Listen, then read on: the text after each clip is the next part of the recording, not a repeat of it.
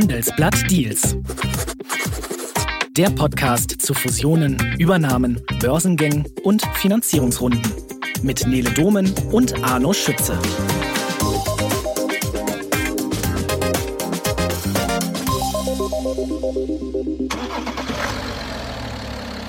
Ach ja, der Verbrennermotor. Wann immer Sie dieses Geräusch hören, können Sie sich sicher sein, einer der großen Ölkonzerne dieser Welt verdient gerade Geld. Noch. Noch ist Öl einer der Rohstoffe, mit denen wir unsere Fahrzeuge antreiben oder Häuser heizen können.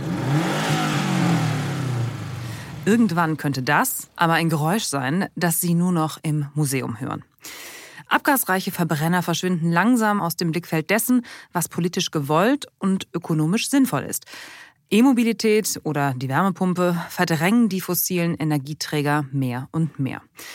Was also tun als milliardenschweres Ölimperium, dem das Geschäftsmodell ganz langsam davonschwimmt? Die Antwort, neue Deals machen. Und zum Beispiel den Leverkusener Kunststoffhersteller Covestro übernehmen. Das nämlich möchte der Ölproduzent ADNOC aus Abu Dhabi tun. Was es damit auf sich hat, möchte ich mit meinem Kollegen Arno Schütze besprechen. Und da ist er auch schon. Hallo Arno. Hallo Nele. Hallöchen. Erstmal von vorne, Arno. Noch ist ja nichts Offizielles zu einem möglichen Deal bestätigt worden. Was weiß man denn schon und seit wann ist das in der Welt?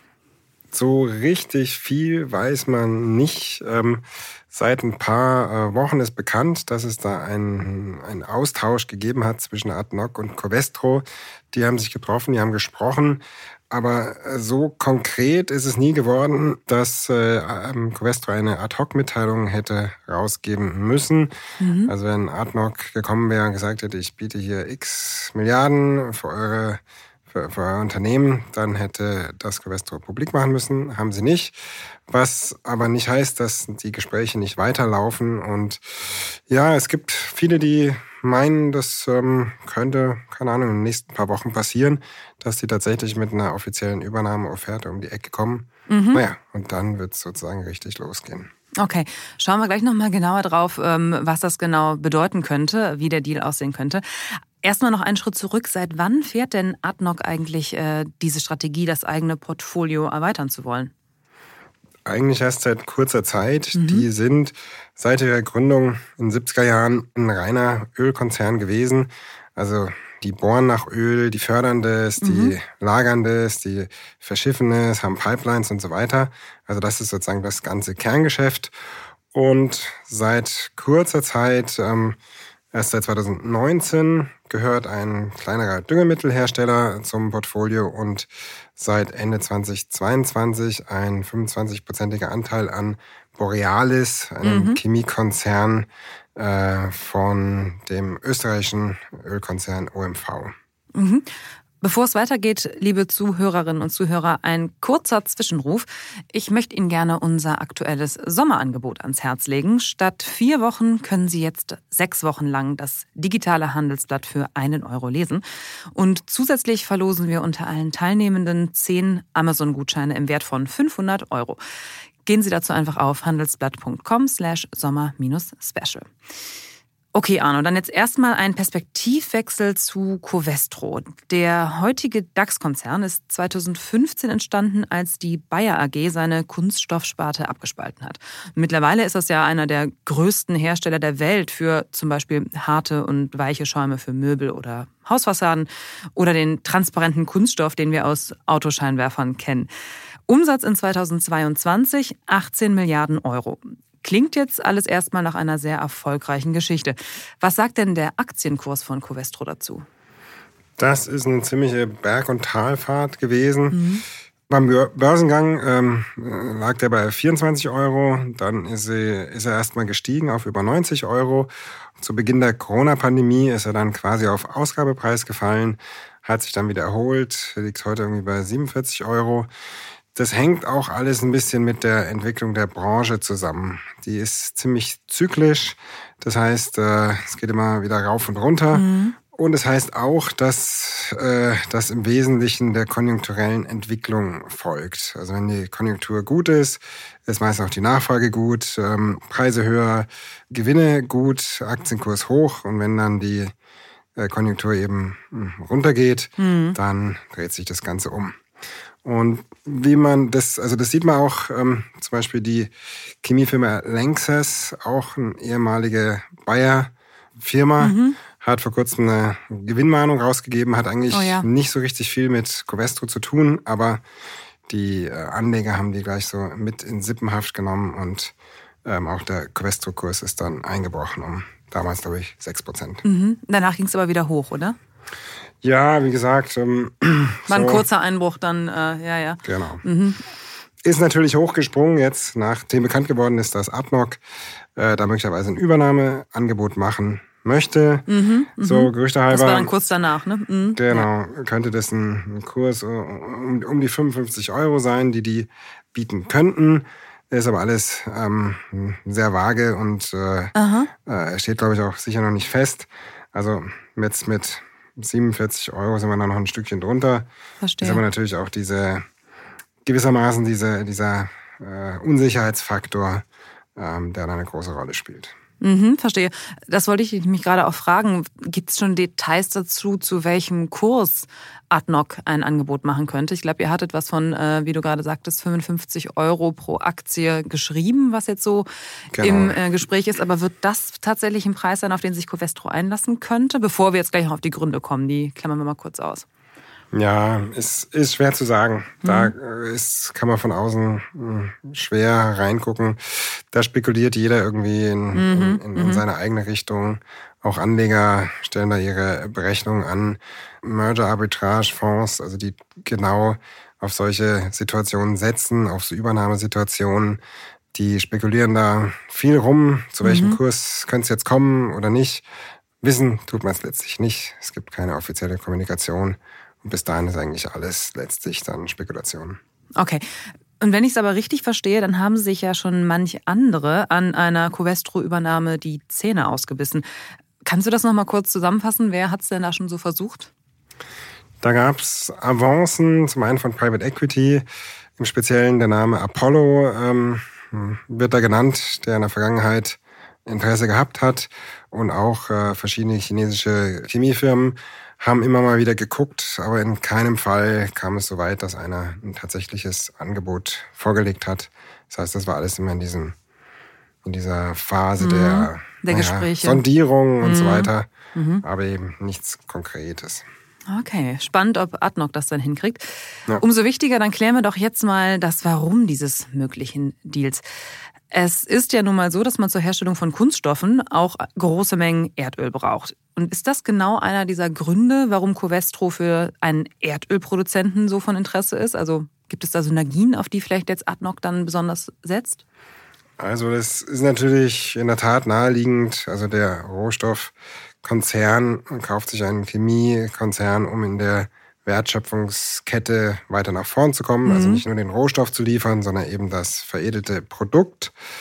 Und es gibt natürlich auch eine gewisse Nähe. Ne? Wenn ich mich mit äh, irgendwie Öl, Erdöl, Erdölprodukten auskenne, dann kenne ich mich irgendwie mit der Petrochemie auch ein bisschen aus und mhm. ähm, bin da vielleicht ein bisschen vertrauter. Covestro stellt Plastik her, nicht direkt aus Erdöl, sondern aus mhm. verschiedenen äh, Vorprodukten und Vorprodukten von Öl. Naja, Oder? die aus dem mhm. Öl gewonnen mhm, werden. Ne? genau. ist nicht so, man, okay. man, man mhm. hat hier die, die Erdölleitung ins Covestro-Werk rein und da kommt das Plastik, Plastik raus. Und das, die, okay. die kaufen eben. Aber die bestehen schon. Okay, die bestehen verstehe. aus, die werden aus mhm. Rohöl gemacht. Ja, ja, genau. Mhm. Ja. Und insofern macht das Sinn und klar, also bevor die jetzt in irgendwas ganz anderes investieren, Videospiele oder ja. äh, Luxusarmbanduren oder so, macht es natürlich sehr viel mehr Sinn, sich so einen, mhm. so einen Petrochemiekonzern zu kaufen. Ja, eins nach dem anderen auf jeden Fall. Jetzt gilt aber auch für die Kunststoffbranche, dass das Erdöl endlich ist und dass man sich früher oder später überlegen muss, welche Alternativen es gibt. Covestro schreibt sich das ja auch auf die Fahne. Äh, wie weit sind die denn da? Die sind schon doch einer der Vorreiter, muss man sagen, in diesem, bei diesem ganzen Thema, wie du sagst, ähm, Kreislaufwirtschaft oder mhm. Ersatz des Öls durch andere nachwachsende Rohstoffe. chemisches Recycling, auch so ein, so ein Stichwort, was die immer wieder bemühen, oder? Dass man quasi die genau. Stoffe in seine ursprünglichen Einzelteile wieder zurückführt, die man genau. da hat. Verstehe ich das richtig? Genau, das mhm. sind diese Punkte. klar, da möchte man auch äh, dann natürlich dann Zugriff haben auf diese Technologien. Andererseits, also wenn wir ehrlich sind, bis das Öl weg ist und, äh, und so, das wird noch ziemlich lange dauern. Ob das jetzt in diesem Moment der hauptsächliche Punkt ist, sich eine Covestro zu kaufen, mhm. hm, weiß ich nicht genau. Ich meine, die Erdölkonzerne, was die ja auch machen, die kaufen sich in erneuerbare Energien ein, in Solarfelder und, und Windparks und so weiter, auch um eben ähm, sich da breiter aufzustellen, wegzukommen vom reinen Erdölproduzentendasein. Mhm. Aber mhm. bei den meisten spielt es bisher noch eine relativ kleine Rolle. Aber klar, irgendwann muss man mal anfangen und ähm, ja, warum nicht jetzt? Okay, verstehe. Bisschen schwer jetzt da rauszufinden, was ist jetzt wirklich der Grund. Ne? Ist es entweder, weil es gerade eine günstige Gelegenheit ist, weil man das Gefühl hat, okay, viele sind schon richtig weit und äh, da sieht es auch dann ein bisschen lukrativer aus. Oder hat man wirklich schon den Weitblick und sagt, naja, irgendwann könnte das mit unserem Geschäftsmodell ein bisschen, bisschen schwierig werden. Erhoffen sich denn die Leute von Adnoc, dass sie mit Hilfe von Covestro auf diesen Transformationszug aufspringen können oder haben die auch eigene Ideen, die die ohne Covestro umsetzen könnten? Die haben natürlich auch viele eigene Ideen und ich meine, ein so ein Thema, was jetzt auch in der Diskussion ist, ähm, wie vorher angesprochen, gehört Adnoc ein Anteil von einem Viertel an Borealis, mhm. äh, dem österreichischen Chemiekonzern, und die überlegen da gerade, ob, ob da nicht sozusagen ein Deal möglich wäre mit einer weiteren Firma, die zu Adnoc gehört, die nennt sich Bourrouge. Mhm. Das ist eine ja, nicht, nicht so große Firma, aber da wird auch gerade gesprochen über eine Zusammenlegung und vielleicht gibt's ja dann auch so ein Deal, wo dann da die Covesto auch noch eine Rolle spielt. Okay. Jetzt hattest du gerade schon mal längstes angesprochen, als es um den Aktienkurs von Covestro ging, der kurz unter der Gewinnwarnung von längstes gelitten hat. Wie sieht es denn im Vergleich bei denen aus? Sind die auch schon so weit, was den nachhaltigen Umbau ihrer eigenen Technologien angeht, also Stichwort Kreislaufwirtschaft etc.? Längstes ist auch dabei. Ähm, die wollen sich auch schrittweise umstellen auf erneuerbare Rohstoffe und ihren CO2-Fußabdruck ähm, bis 2030 um 40 Prozent senken. Für mich nicht ganz leicht zu sagen, ob die jetzt äh, sehr viel weiter sind oder, oder weiter zurück. Längste stellt auch ein bisschen andere Produkte her, viel so Zwischenprodukte, anorganische Pigmente, ähm, Duftstoffe, Konservierungsstoffe, auch so Hochleistungskunststoffe, mhm. während Covestro eher so die klassischen Massenprodukte hat, äh, Commodities im Bereich Kunststoffe, also auch, auch die etwas höherwertigeren, aber ähm, mhm. insgesamt ja, äh, sind es ein bisschen verschiedene Produkte und so und wer da jetzt weiter ist. Hm. Ja, gar nicht so unkompliziert das Ganze. Wenn Sie, liebe Zuhörerinnen und Zuhörer, dazu noch Fragen oder Anregungen haben, dann können Sie uns immer gerne eine Mail schreiben an deals.handelsblatt.com. Vielleicht noch ein Punkt, Arno, den ich ganz interessant finde. Eine Übernahme durch Adnoc wäre ja also schon auch eine Wette auf den Erfolg der Transformation bei Covestro. Wie viel Risiko würde Adnoc denn da eingehen oder wie viel sind die bereit anzugehen? Hm, was meinst du jetzt mit wie viel Risiko? Sind die bereit einzugehen? Also ich meine, die müssen am ja, Ende... Ob es äh, ein glückliches Invest ist oder nicht. Hm, ja, ich meine, wenn ich äh, als, äh, als Unternehmen, der jemand anders kaufen will, mir da so meine Pläne mache, also in der mhm. Regel ist natürlich ganz äh, zentral, dass ich eine Due Diligence mache, also dass ich mir das Unternehmen ganz genau anschaue, dann eine Buchprüfung und so. Dann also die, die Feinheiten, die Details, die ähm, Geheimgeschäftszahlen, die kriege ich dann erst sozusagen äh, später zu sehen, wenn es dann mhm. wirklich richtig konkret wird. Aber mit den quasi öffentlich verfügbaren Informationen und die werden viele Gespräche führen mit, mit Leuten aus der Branche und äh, sich dann ein Bild machen. Gut, und dann ist das Risiko letztlich ein, ein preisliches. Ne? Also mhm. ich mhm. sage dann irgendwann, so und so viel Euro zahle ich und das, gut, dann muss ich gucken, ob es das am Ende wert gewesen ist oder nicht, ob ich damit die Gewinne mache, die ich mir erhofft habe. Verstehe. Man könnte sich natürlich auch ein Unternehmen aus einer Branche suchen, die weniger jetzt im Wandel ist, wie jetzt zum Beispiel das alles, was man noch, was bei Covestro noch ansteht. Das meinte ich so ein bisschen damit. Klar. Kann man, okay, kann lassen man wir das mal. Aber ich meine, Branchen sind immer und, und viele im Wandel. Mhm. Und mhm. ähm, dann ist halt die Frage, wo geht man rein? Geht man jetzt in die Autobranche oder in die Telekombranche mhm. oder in die mhm. Techbranche, Gesundheitswesen? Also die haben alle so ihre Herausforderungen und das sind alles, ähm, gut, das sind ja smarte Leute, die dann die Investmententscheidungen fällen mhm. und werden sich dann schon entsprechend was bei gedacht haben. Werden sich das gut überlegt haben, genau. So, wie geht's denn jetzt weiter bei Adnoc und Covestro? Was vermutest du, wann hören wir das nächste Mal was davon? Ja, ähm, wann man jetzt irgendwas Neues dazu hört, gut, kann man nie so genau sagen.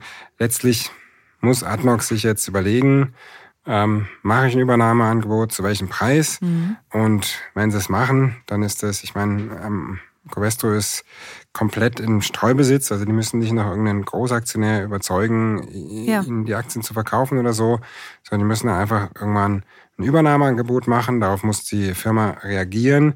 Die muss dann sagen, entweder wir unterstützen das oder wir lehnen es ab. Und dann geht man halt in die, entsprechend in die Verhandlungen. Mhm. Also wenn man es, wenn sie es ablehnen und dann würde wahrscheinlich Adnoc versuchen, das doch noch irgendwie zu schaffen. Mhm. Und dann beginnt irgendwann ein, ein offizielles Angebot, ein, ein Tender. Mhm. Und dann haben die Aktionäre die Möglichkeit zu verkaufen oder halt ähm, die Aktien zu behalten. Ja. Normalerweise macht ein Übernehmer so eine gewisse Ansage, also ich möchte so und so viel Prozent der Aktien bekommen, sonst ist das äh, Angebot hinfällig. Die wollen natürlich verhindern, dass sie irgendwie, was weiß ich, 20 Prozent der Aktien einsammeln und damit eigentlich nichts anfangen können. Deshalb sagen sie, entweder ich will eine Mehrheit, mhm. also 50 Prozent, oder manche gehen weiter, sagen, die wollen ein zum Beispiel 75 Prozent oder vielleicht auch ein bisschen weniger, zumindest so viel, dass sie auf einer Hauptversammlung eine 75 Prozent äh, Mehrheit hätten und damit ein in, also Spezifikum in Deutschland ein äh, Beherrschungs- und Gewinnabführungsvertrag schließen könnten, ähm, der ihnen die Kontrolle über das übernommene Unternehmen sichert. Mhm. Ja, dann auch mit, sagen wir mal, ich habe jetzt 50 Prozent, aber ich krieg dann eben diese 75 Prozent auf der Hauptversammlung nicht, dann kann ich das nicht voll beherrschen, muss mich da immer mit Minderheitsmeinungen äh, rumschlagen und so und das wollen viele nicht und deshalb sagen sie dann häufig, ja, wir wollen diese Schwelle haben. Mhm. Andererseits, wenn man diese Schwelle setzt, ähm, ruft das viele so Trittbettfahrer auf den Plan, die dann, die dann versuchen, da einen eigenen Vorteil daraus zu schlagen, dass das übernehmende Unternehmung in dieser naja, sozusagen Notlage ist, eben diese Schwelle erreichen zu müssen. Okay. Und was ja auch noch im Gespräch ist, ist, oder zumindest als Gerücht im Gespräch ist, ist die Tatsache, dass Adnoc mit einem gemeinsamen Partner bieten könnte, also mit dem österreichischen Ölkonzern OMV. Was weißt du denn darüber und was verbindet die beiden eigentlich? Genau, ja, ich glaube, wir hatten es vorher schon kurz erwähnt. Es gibt die ähm, OMV-Tochter Borealis, mhm. an der Adnoc 25 Prozent hält. Und ähm, da könnte man natürlich so ein, so ein Deal machen, ähm, wo die einbezogen sind. Und genau, mal gucken. Aber okay. wie das genau ausgeht mit OMV, äh, weiß man auch noch nicht. Mhm. An welchen deutschen Unternehmen sind denn Investoren aus den arabischen Golfstaaten aktuell noch interessiert oder bereits investiert? Kannst du uns da mal einen Überblick geben? Ja, ähm, also Investoren aus dem Mittleren Osten machen ab und zu so Übernahmen, also auch von deutschen Firmen. Und da ist tatsächlich so dieser Bereich Petrochemie auch schon in der Vergangenheit im, im Fokus gewesen. Ähm, Wenn es auch immer um etwas kleinere Firmen ging, da hat ähm, Oman Oil Oxea übernommen und ähm, Lanxess hat mit Saudi Aramco einen Deal geschlossen und mhm. äh, ein Teilgeschäft da ausgelagert in der Firma, die Alanxeo genannt wurde. In der Regel ist es aber so, dass die Investoren aus dem Mittleren Osten eigentlich eher so kleinere Anteile an Unternehmen halten, dann aber in den ganz großen. Der ähm, bekannteste Investor in Deutschland ist wahrscheinlich Katar. Mhm. Die sind investiert bei Volkswagen, der Deutschen Bank, bei Siemens, RWE, Hapag-Lloyd. Ähm, andere wie Kuwait sind bei Daimler drin. Und dann gibt's noch die äh, also Staatsfonds aus der Region, allen voran Adia äh, und Mubadala und die Kia, die gerne Investments in deutschen Startups machen. Mhm. Da ist zum Beispiel zu nennen das InsurTech, WeFox, der E-Scooter-Anbieter Tier Mobility die, und der sogenannte Amazon Reseller ähm, Seller X und das Softwareunternehmen Celonis. Mhm. Da sind die überall Anteilseigner. Aber wie gesagt, da sind es immer ein paar Prozent und da ist es nicht so, dass sie dann die ganze Firma kontrollieren. Okay. Was sagt denn eigentlich die Bundesregierung zu diesen Invests? Bislang ist sie da sehr offen. Mhm. Also eigentlich wird das Geld vom Persischen Golf immer so sozusagen mit, mit offenen Armen empfangen. Mhm. Und ja, wenn es darum geht, hier die Deals von Volkswagen oder die damalige Rettung der Deutschen Bank irgendwie zu organisieren, oder jetzt RWE hat in den USA zugekauft und dann eben auch äh, sich, sich finanzielle Hilfe von Katar geholt. Das wird eigentlich schon gern gesehen. Insgesamt ist natürlich so, dass die ganze Welt ein bisschen protektionistischer geworden ist. Mhm. Ähm, ich meine, früher war man auch gegenüber China sehr offen. Das ja. ist man heute nicht mehr. Die Golfregion gilt natürlich weiterhin als reich und stabil. Aber gut, ganz ohne potenzielle Risiken ist das natürlich auch nicht. Muss man dran denken. Die meisten Staaten des äh, Mittleren Ostens haben ein sehr äh, problematisches Verhältnis zu Israel und sollte sich das mal irgendwie zu einem ja. großen Konflikt oder so einem Krieg sogar äh, weiterentwickeln, ja, was wären dann? Ja, dann mhm. Äh. Mhm. Gut, ähm, bisher scheint es noch nicht so eine Rolle zu spielen. Das Außenwirtschaftsgesetz der Bundesrepublik wurde in den letzten Jahren immer wieder verschärft. Und ähm, ich meine, als es 2013 verschärft wurde, da war vielleicht tatsächlich auch noch, hat man überlegt, ja, was ist denn jetzt eigentlich mit dem ganzen Geld aus dem Mittleren Osten und so. Und äh, mhm. naja, aber in der öffentlichen Diskussion hat es eigentlich keine so große Rolle gespielt. In den letzten zwei, drei Jahren oder so ging es eigentlich immer um China und Russland, wo man schauen wollte, dass deren Einfluss auf die deutsche Wirtschaft nicht zu groß wird. Ja. Ja, definitiv. Vielleicht noch eine Frage zum Abschluss. Wie schätzt du denn ein, wie groß die Bereitschaft im Hause Covestro ist äh, für einen Investor vom Persischen Golf? Die haben sich ja in der Vergangenheit schon als recht hartnäckig erwiesen, wie wir vorhin schon gesagt haben. Ja, also ich glaube, dass das ähm, Ganze realistisch einfach ähm, evaluiert wird. Mhm. Man wird sehen, okay, was sind die Chancen dadurch, ähm, wenn ich jetzt zu, zu Adnoc gehöre und was sind die Nachteile? Ne? Also was sind die Vorteile, was, welches Geld können die mitbringen, was können die Technologie mitbringen? Hm, letztes wahrscheinlich weniger, aber mhm. können die irgendwas in Sachen Rohstoffbezug helfen?